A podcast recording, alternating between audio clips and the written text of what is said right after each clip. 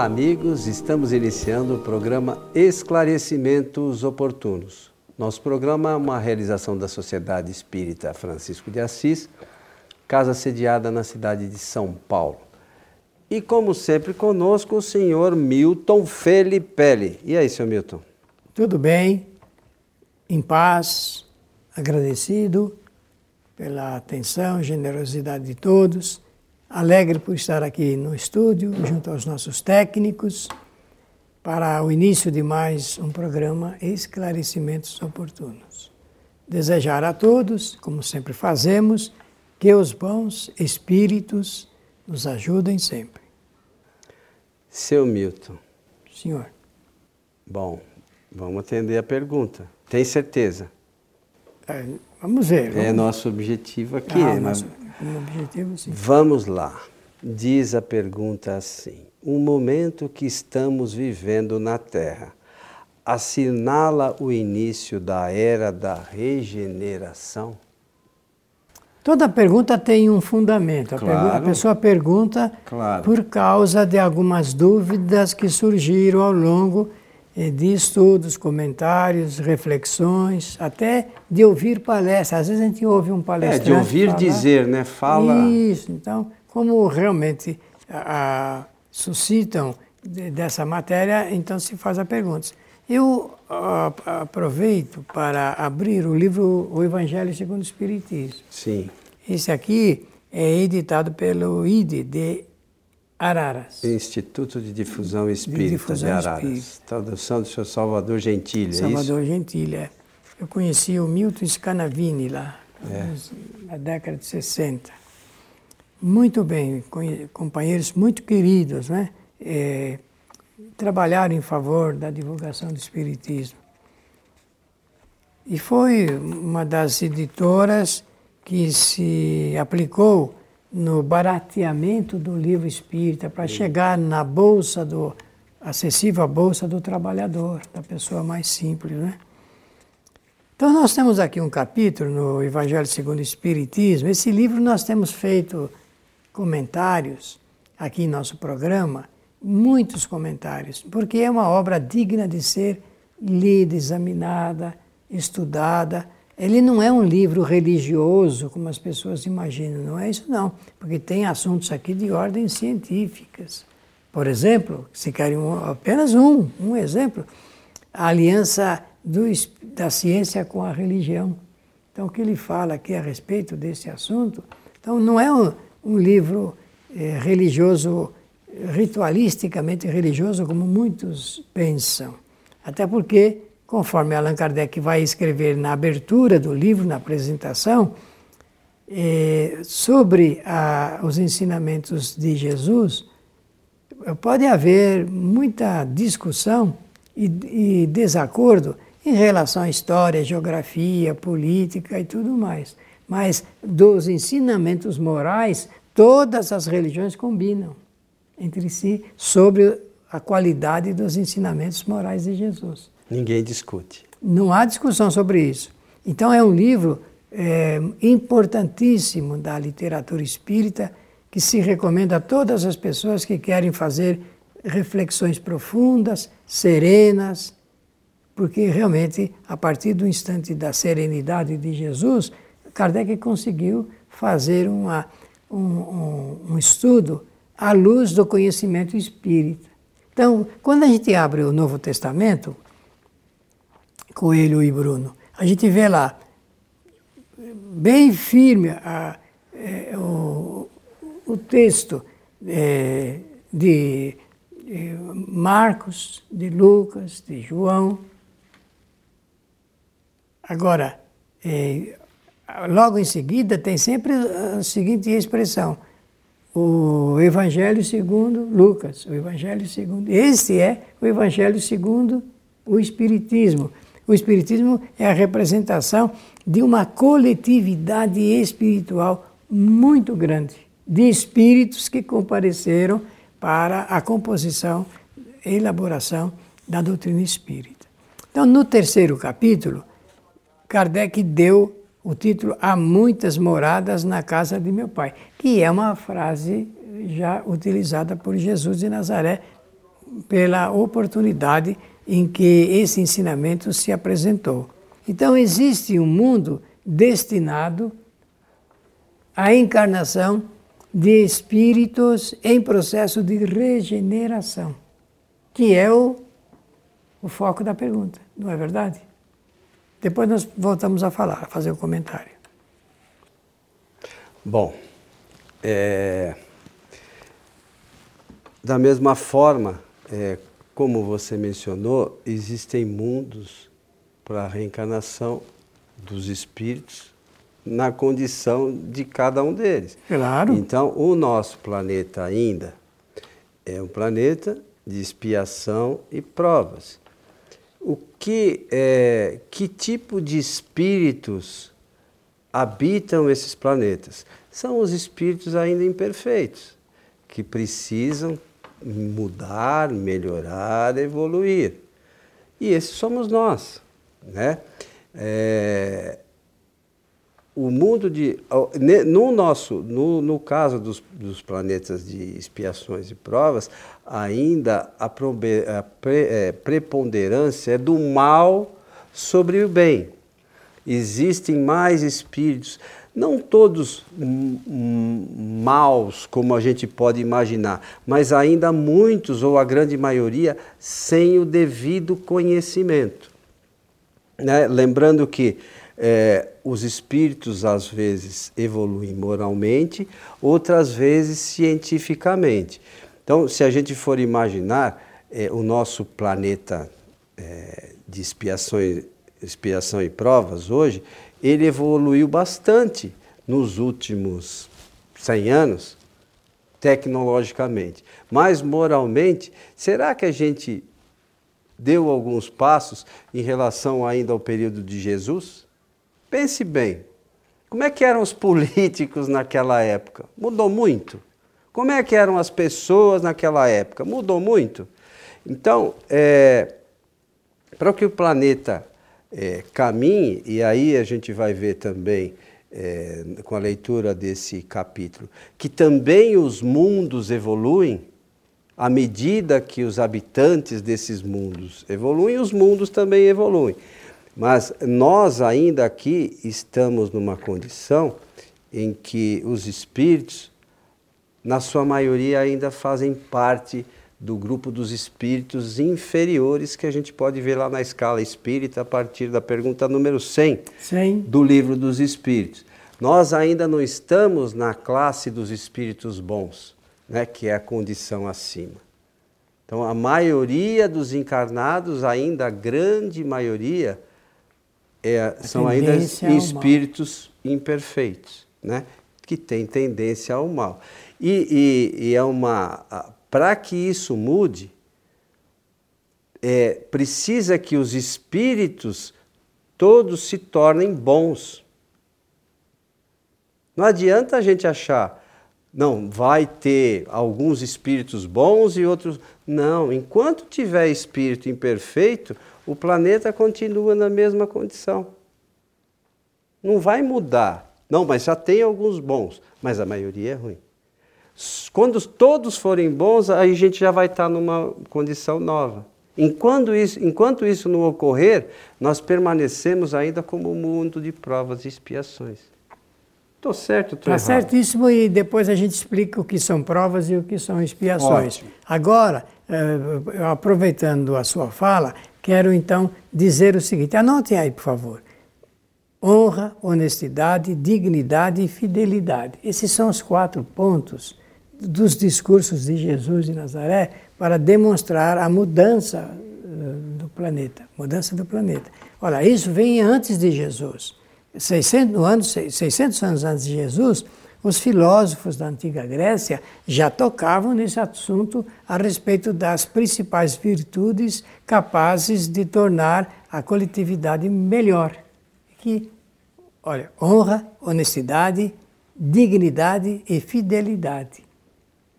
Você perguntou dos, dos dirigentes no tempo de Jesus, dirigentes religiosos, dirigentes políticos, jurídicos, estava envolvido nisso envolvido nisso. Então é preciso que entendamos por a razão pela qual nosso planeta ainda é instável, instável do ponto de vista intelectual e do ponto de vista moral. A nossa realidade demonstra que o conhecimento intelectual ele não está na mesma proporção ou na mesma linha de evolução do conhecimento moral. É óbvio que a, a inteligência eh, avançou, avançou mesmo, avançou devido aos fortes interesses que o homem tem, até porque existem correntes fortes, a dos materialistas, dos materialistas prevalece, prevalece muito. Existem eh, homens materialistas até eh, participando das correntes religiosas. Parece piada, né? É, é, dá a impressão que é uma coisa é, diferente, mas não é não.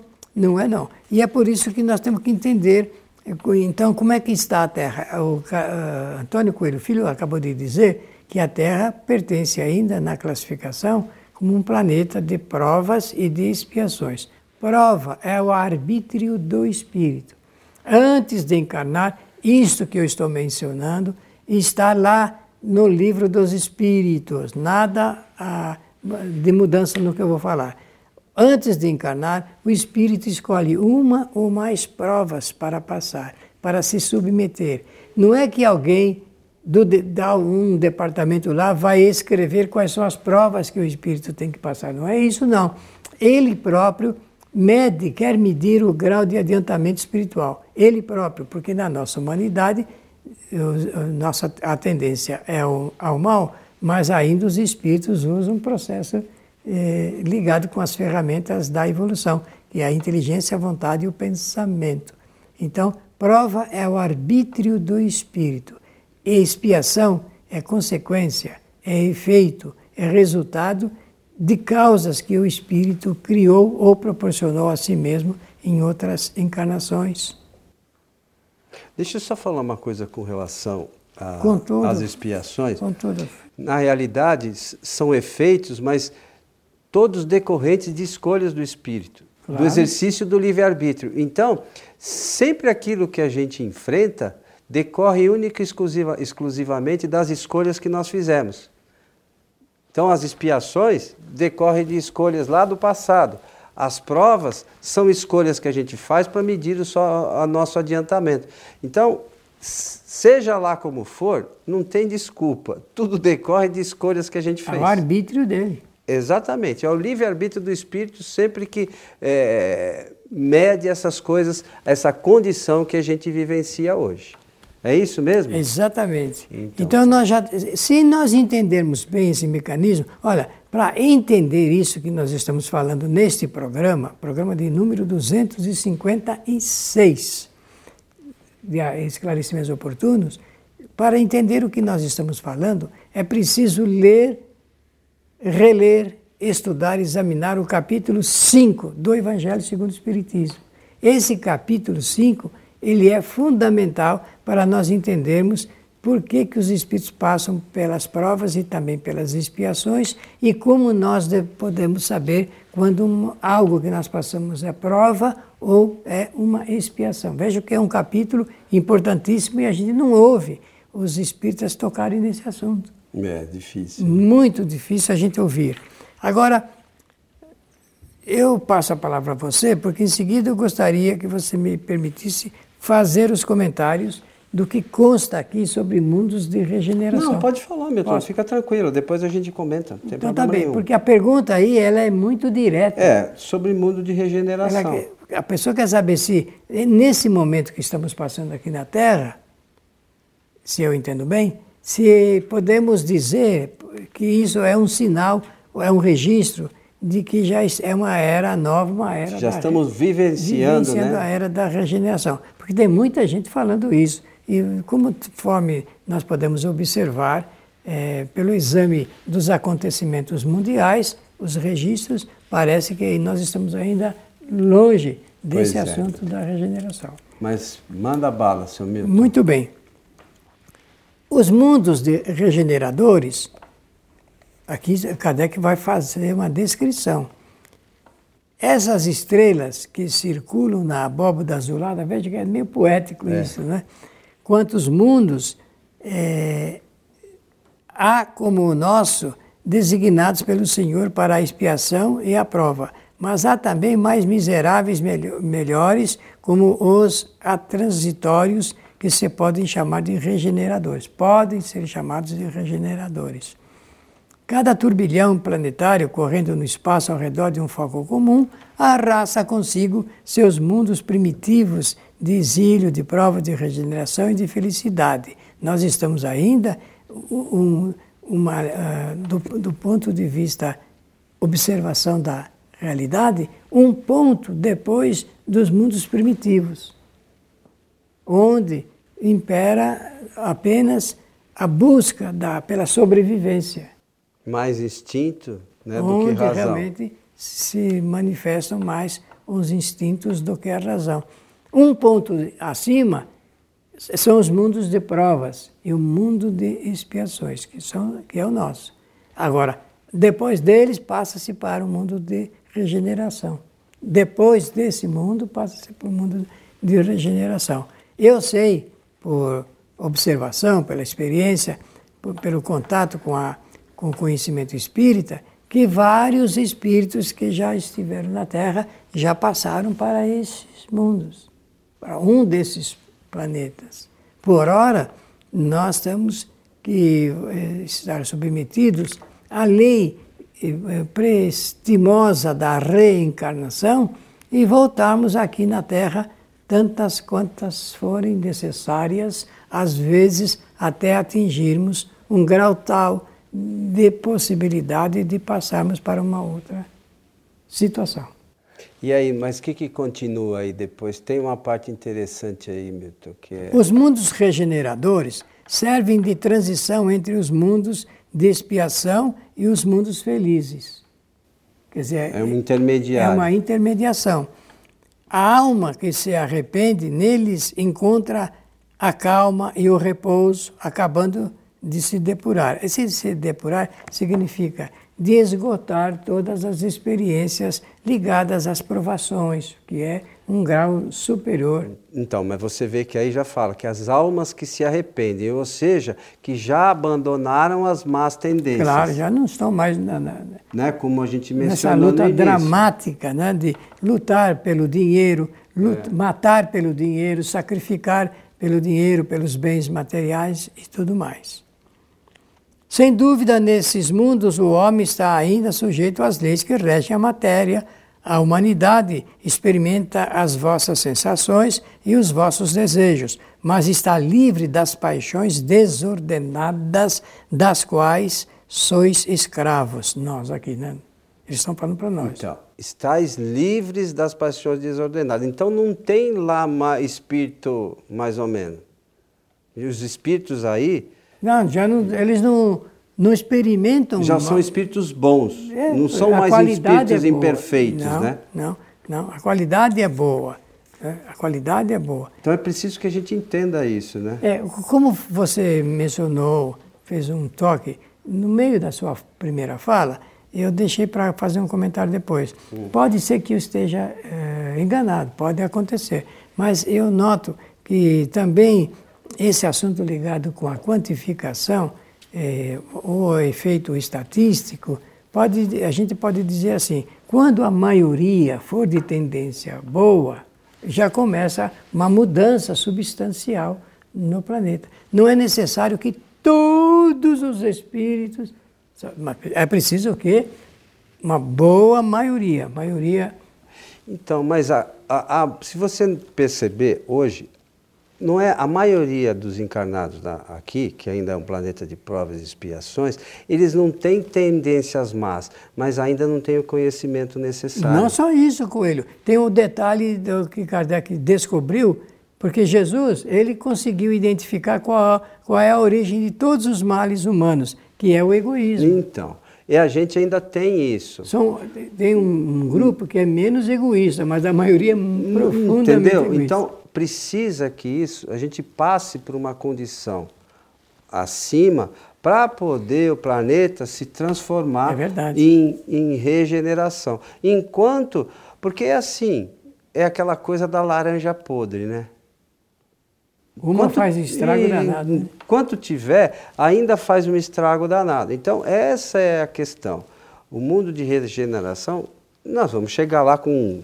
É indiscutível, mas ainda temos muitos passos a dar. E a gente precisa ficar atento com essas informações. Nós precisamos melhorar muito ainda. Todos nós, a gente também aqui estamos todos em aprendizado, buscando conhecimento, e é indispensável que a gente amplie esses conhecimentos, sobretudo sobre a doutrina, para poder falar dela com segurança, é com clareza e com objetividade, é, sem fugir dos ensinamentos dos espíritos superiores. Né? Isso mesmo. É assim que eu penso também. Que bom, fico feliz que você pensa assim, seu Milton. Estamos chegando ao final do, do, mais um programa Esclarecimentos Oportunos. Muito bem, muito obrigado a quem encaminhou a pergunta. É, obrigado pela participação e desejar a todos que os bons espíritos nos ajudem sempre. Vocês que estiveram conosco, os nossos agradecimentos, esperamos encontrá-los em nossos próximos programas. Um grande abraço e até lá.